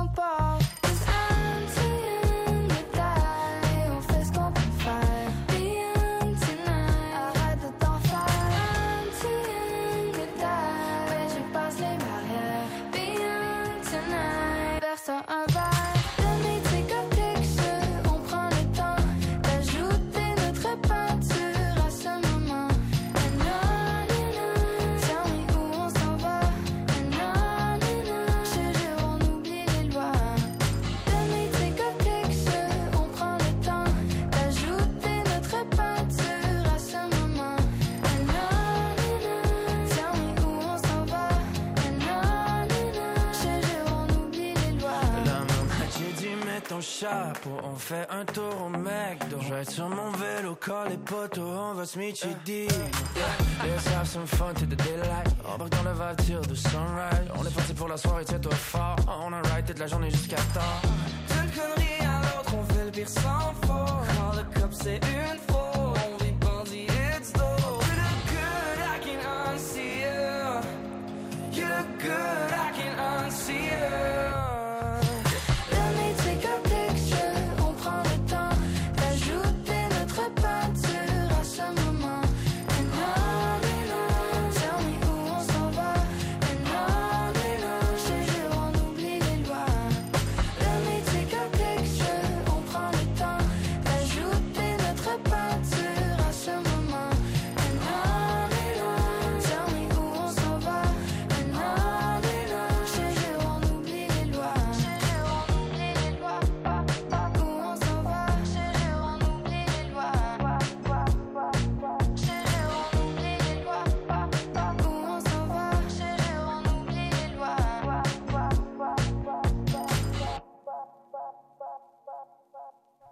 Chaque année, plus de 400 jeunes d'âge mineur arrivent au Canada pour demander le statut de réfugié. Sans parents, sans adultes pour les accompagner, seuls racontent le parcours de trois d'entre eux, Afshin, Alain et Patricia. Leur témoignage ouvre une fenêtre sur les nombreux déchirements, les difficiles sacrifices et les innombrables épreuves qui jalonnent ce chemin rempli d'obstacles. Mais surtout, seuls parlent du courage et de la résilience dont ont fait preuve ces jeunes avant de pouvoir enfin accéder à une vie où la menace et le danger ne font plus partie du quotidien. Seul est une adaptation du documentaire du même nom, produit par Picbois Productions. J'ai eu l'occasion de discuter avec Paul Tom de ce livre magnifique publié aux éditions de la Courte Échelle. Voici l'entrevue qu'il m'a accordée où il m'indique dans un premier temps ce qui l'a amené à découvrir la réalité de ces jeunes qui arrivent seuls au Canada. Ça a commencé en 2017. C'est euh, une collègue, Mylène Pétel, et son amie euh, Julie euh, Boisvert, qui à l'époque travaillait pour, euh, travaillait pour Radio-Canada comme recherchiste. Et euh, on se rappelle, en 2017, il y avait la vague de, de réfugiés euh, qui venaient d'Haïti. Sais, On avait les images du stade olympique là, qui servait de refuge. Et euh, quand elles ont su qu'il y avait des enfants qui arrivaient seuls, leur cœur de mère euh, a été chaviré. Et à l'époque, en 2017, je sortais mon film Bagage, un film qui donnait la parole à des jeunes euh, euh, nouveaux arrivants. Et euh, ouais, Mylène et Julie voulaient en faire un film, voulaient faire un film sur les euh, mineurs non accompagnés. Et quand ils ont vu Bagage, on dit peut-être que Paul serait la meilleure personne pour réaliser ce film-là. Et c'est là que j'ai pris conscience de ce phénomène-là. Il y a quand même 400 jeunes par année qui, arrivent seuls ici. Et euh, j'imagine que, étant moi-même euh, enfant de réfugié, euh, j'avais envie de donner la parole et de mettre la lumière sur ces, ces réalités pour qu'on en, on en connaisse plus. Puis, puis on voulait aussi se questionner le, comment ça se fait qu'il y a des parents qui sont prêts à faire ce geste-là Ouais. ultime d'abandonner leurs enfants, en guillemets abandonner, mais de, de permettre à leurs enfants de quitter. Voilà. Alors, on suit euh, dans Seul le parcours de, de trois de ces enfants qui euh, se sont réfugiés sans la présence de leurs parents. On a Afshin, 13 ans, de Téhéran, Alain, 13 ans, de Bujumbura, au Burundi, et Patricia, 16 ans, de Kampala, en Ouganda. Trois réalités, hein, trois, euh, trois raisons qui les ont poussés à, quitter leurs euh, leurs parents. Exactement. Pour Afshin, c'est euh, la guerre, euh, dans le sens que il y a le service obligatoire en Iran. Et Afshin, petit, il était très téméraire, puis il rêvait d'aller combattre l'ennemi. Et quand ses parents ont vu ça, euh, ils sont inquiétés. Euh, ils se disaient que si Afshin al- allait euh, combattre, il allait sûrement sauter sur une mine puis mourir. Donc, ils préféraient qu'il parte à l'étranger. Ça, c'est pour Afshin. Pour Alain, c'est que son père était militaire, un haut gradé militaire, puis un coup d'État manqué et il s'est fait arrêter, emprisonné, torturé. Donc, euh, sa mère et euh, ses deux frères euh, ont pris la décision. Ben, c'est sa mère qui a pris, la décision de, quitter parce qu'il recevait des lettres de menaces. Et ça a été un long parcours avec beaucoup de drames. Et Patricia, Patricia, en Ouganda, l'homosexualité est réprimée et elle est tombée amoureuse d'une jeune fille et ses parents ont eu peur pour sa vie. Donc sa mère demandé à Patricia de, de quitter pour avoir, une- pour avoir la sécurité. Bon. Trois réalités différentes, mais les, les raisons qui ont poussé les parents à faire en sorte que leurs enfants quittent, c'est toujours pour une question de survie. Ben oui, euh, c'est quand il n'y en a plus de recours, euh, parce qu'en tant que parent, on peut, peut jamais imaginer cette scène-là de, de se dire un jour, je vais me défaire. Que- donc, c'est parce qu'il n'y a, pas d'autre issue. Euh, c'est pour ça que ces parents-là, euh, comment dire, il n'y a pas d'autre mot, Euh, il n'y a pas, pas d'autre choix. Bon, maintenant, comment vivent ces enfants cette allée vers l'inconnu? là? ils n'ont pas conscience de ce qui euh, va leur arriver. Donc, ils sont vraiment dans l'urgence de survivre. Euh, Afshin, c'est c'est fou. ça- son périple, c'est un film d'action avec des péripéties, avec des rencontres magiques. Euh, il aurait pu euh, être emprisonné deux, trois fois. Euh, à un certain moment, ils se réalisent, les trois personnages réalisent que les parents ne seront pas là pour, pour les aider. Et c'est là qu'il y a une, une rupture. Et c'est là que la peur vient nous habiter au ventre. Mais souvent, quand on lit le livre, on sait que ces parcours-là, c'est des parcours quand même lumineux. Ils finissent par, euh, euh, ils finissent par rencontrer des gens de, de bonne foi, des gens de bonté qui leur permettent de se sentir chez eux ici.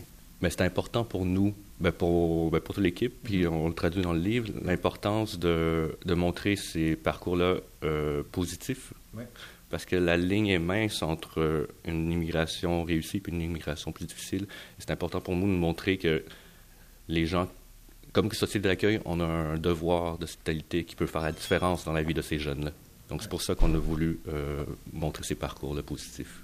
Bon, on l'a mentionné, euh, vous avez fait un film euh, donc sur cette réalité. Maintenant, vous avez écrit le, texte illustré par Mélanie Baillarger. Deux façons de rejoindre le public. Là. Déjà dans le documentaire, il y avait de l'animation. C'était déjà pensé comme ça parce qu'on voulait plonger le spectateur à hauteur d'enfant dans ce que les, ces jeunes-là ont, ont vécu. Et ensuite, euh, ben, la maison de production Picbois a eu cette idée-là de, de faire un, un livre pour poursuivre, euh, permettre une autre diffusion de, de- de ces récits-là pour pouvoir rejoindre un autre public ici, le public des, des jeunes. Et euh, donc, il y a une association avec la courte échelle qui s'est faite et ça a été vraiment une expérience euh, naturelle et fluide pour moi d'écrire ce livre dont je n'étais pas supposé d'écrire au début. Ben, quand la courte échelle a, vu le documentaire, euh, c'est sûr qu'il voulait en faire un livre, mais étant donné que moi, j'ai j'ai pas de d'expérience en écriture, c'était même pas dans ma tête de, pouvoir écrire, euh, mais c'est Mélanie Berger qui a eu l'intuition de dire peut-être que Paul serait la meilleure personne. Puis je pense que l'écriture a été très très facile justement parce que il y a eu quatre ans de travail derrière. Il y a eu un film, il y a eu une pré-prod, il y a eu une, scénarisation. Donc après, quand il est venu le temps d'écrire, je pense que c'était juste de le traduire à ma façon, euh, ces récits-là. Bon, évidemment, c'est un livre euh, magnifique. Les illustrations sont, sont très belles. Le texte est, émouvant. Qu'est-ce que vous aimeriez que les gens retiennent de ce livre seul paru à la courte échelle? J'en reviens toujours au devoir d'hospitalité en tant que société d'accueil qui a la chance de vivre en paix. C'est de se dire que les gens qui arrivent ici, ils veulent la même chose que nous, vivre en paix. Avoir un, toit sur la tête, un toit sur le cœur, c'est tout simple. Puis je pense que une fois qu'on comprend ça, ben on perçoit les nouveaux arrivants comme des êtres humains avant de les percevoir comme des, euh, des étrangers. C'est triste de, constater que ce que vous euh, avez comme euh, réalité dans Seul, on la retrouve aujourd'hui encore avec ce qui se passe en, Ukraine. Bien sûr, tant qu'il va y avoir des hommes, il va y avoir des- de l'hommerie. Puis la guerre est, un exemple de, cette absurdité-là. Et j'espère ardemment qu'il n'y ait, pas des jeunes qui viennent ici tout seuls, au moins qu'ils soient accompagnés de, de famille. Mais c'est clair que je suis toujours sans mots quand, quand on doit parler de guerre, parce que pour, peut-être parce que mes parents l'ont vécu, parce que ça, il y a une transmission des, des souffrances, des traumas. Donc, j'ai jamais vraiment creusé euh, cette question-là, mais je, je suis plutôt dans le comment en guérir. Donc, euh, c'est pour ça que je fais des films, puis maintenant j'écris euh, des livres. Paul Tom, merci beaucoup pour cette entrevue à propos de votre euh, livre qui a pour titre Seul, illustré par Mélanie Baillarger, publié à la courte échelle. Merci beaucoup et surtout bravo pour euh, ce, travail euh, qui nous fait découvrir cette réalité. Merci beaucoup.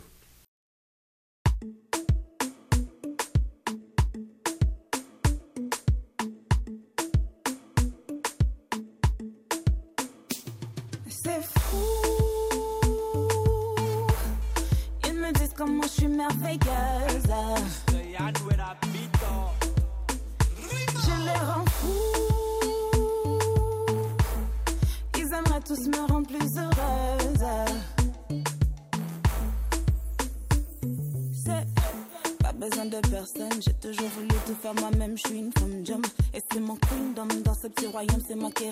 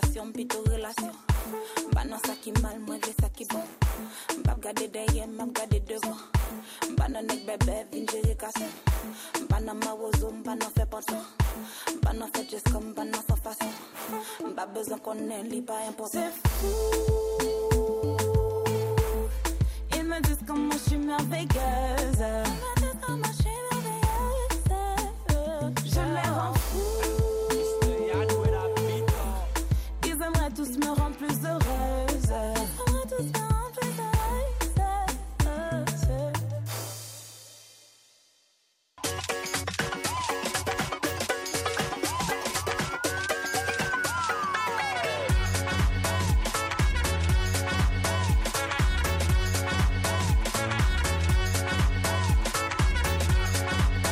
Coup d'œil sur les nouveautés littéraires.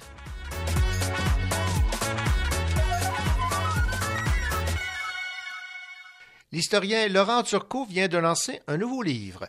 Dans L'Histoire nous le dira, on retrouve toutes sortes d'informations qui constituent l'identité culturelle du Québec, comme no- notre accent, le pâté chinois et nos fameux sacres. Écoutons Laurent Turcot nous présenter son livre.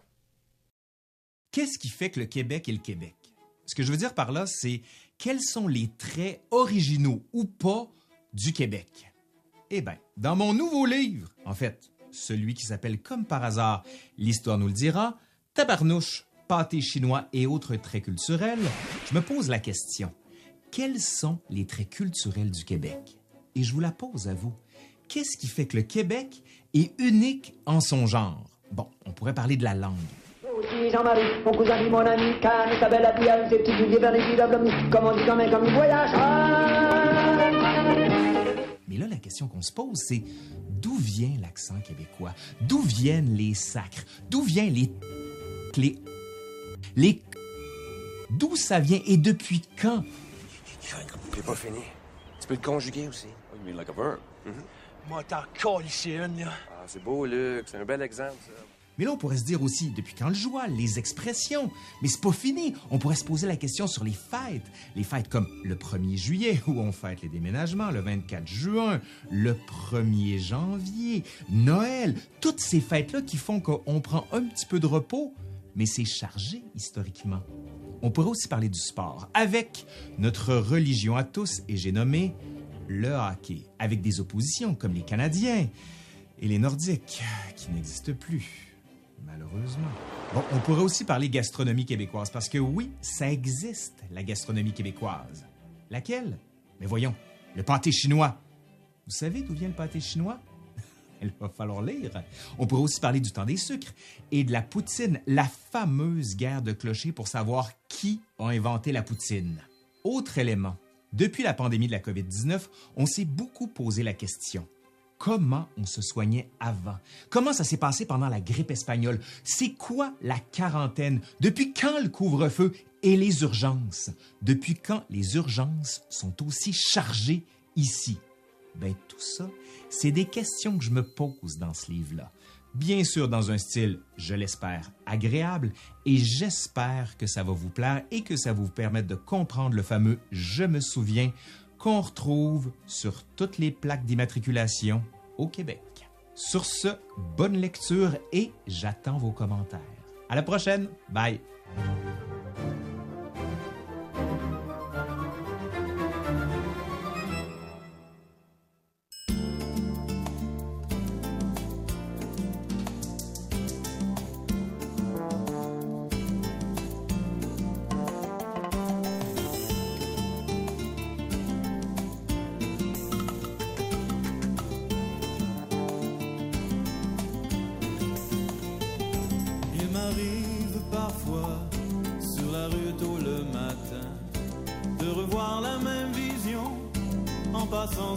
Chemin.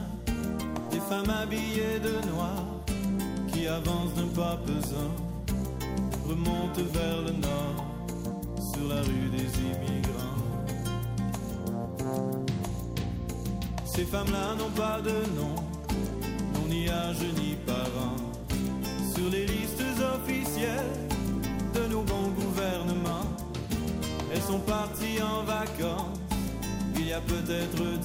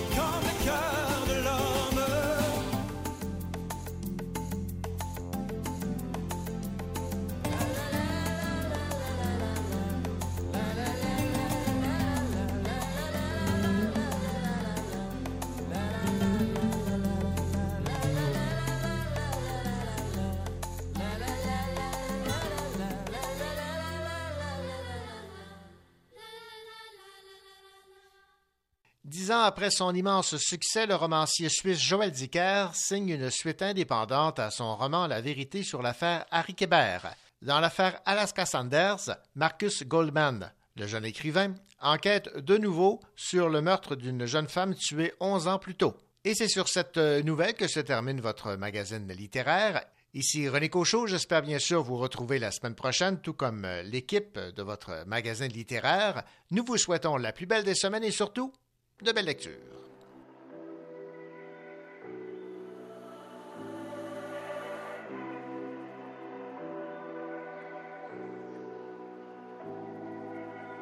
Je sais, je t'écris un peu tard, j'ai manqué l'appel. C'est pas comment entendre ta voix, mais je te l'envoie pareil. Quoi neuf ces jours-ci, c'est quoi ta routine, moi pas grand-chose. I've been selling out shows, puis je curve les groupies. À part de ça, j'essaie de garder la forme. J'essaie de trouver le temps sur la route pour travailler l'album. Des fois, je m'ennuie de ton énergie quand ça veut jouer les alphas. Tu sais, j'ai grandi entouré de femmes fortes. Just where I'm from, j'ai déjà toutes les statuettes. J'ai pas besoin d'une trophy girl, j'ai pas besoin de personne à mes côtés pour faire bonne figure. J'ai besoin d'une die, skip le radotage, split le profit girl. Sex in the morning, then let's have coffee girl. Virgule, je sais pas si tu dors, j'ai pris une chance, mais tu sais que si un jour t'as besoin, j'atterris d'urgence. Tu sais que t'as jamais à t'en faire avec ces figurantes, t'as quelque chose qu'ils pourront jamais figure out. Do you think about me sometimes? Even though I'm never home all the time, do you think about me sometimes? À l'autre bout du monde, il ne manque que toi, au milieu de nulle part, dans un lobby d'hôtel. J'ai parti gagner ma vie, je sais que tu vis la tienne. Do you think about me sometimes? Cause sometimes I think about you all the time, all the time. Do you think about me sometimes? Do you miss me now that you're all alone? Once your party cools down, call your girl back home. It don't seem right that I can only reach you when you decide. Baby, I know you got time. Je pense à toi tout le temps, mais on the side, all my calls are declined. You know I'd rather taste you than FaceTime Au milieu de nulle part, dans un lobby d'hôtel Une fille te charme, tu flirtes avec elle Do you think about me sometimes?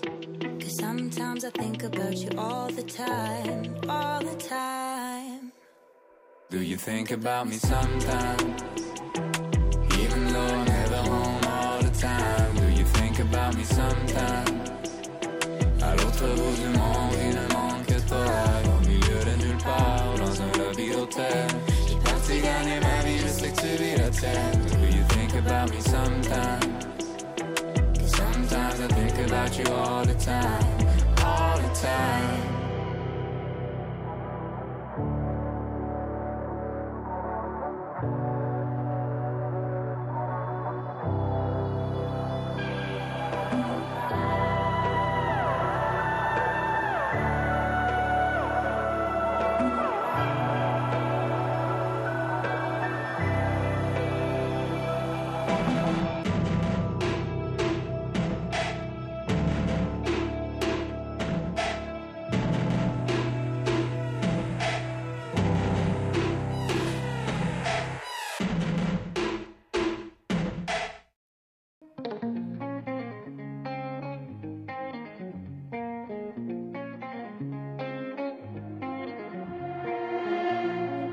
Faut que tu saches, on est soit voleur, soit volé.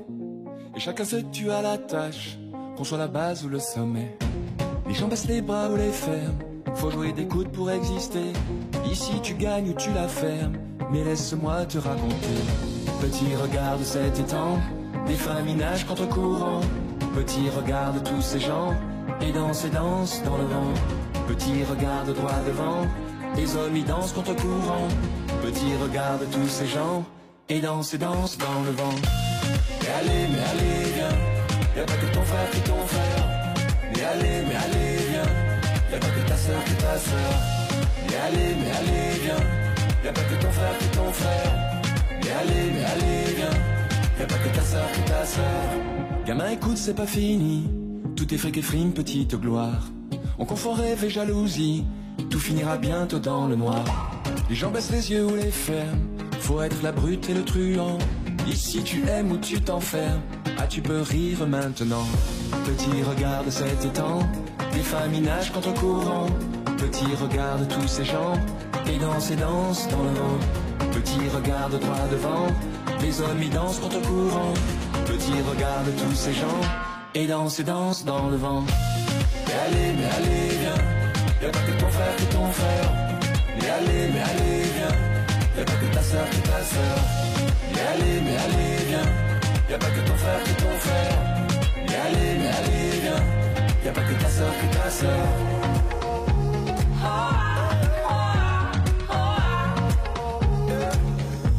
Y'a pas que ton frère que ton frère.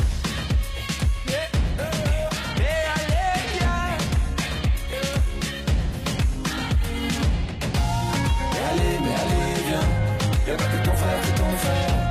Mais allez, mais allez, viens. Y'a pas que ta soeur que ta soeur. Mais allez, viens. Y'a pas que ton frère que ton frère. Mais allez, viens. Y'a pas que ta soeur que ta soeur.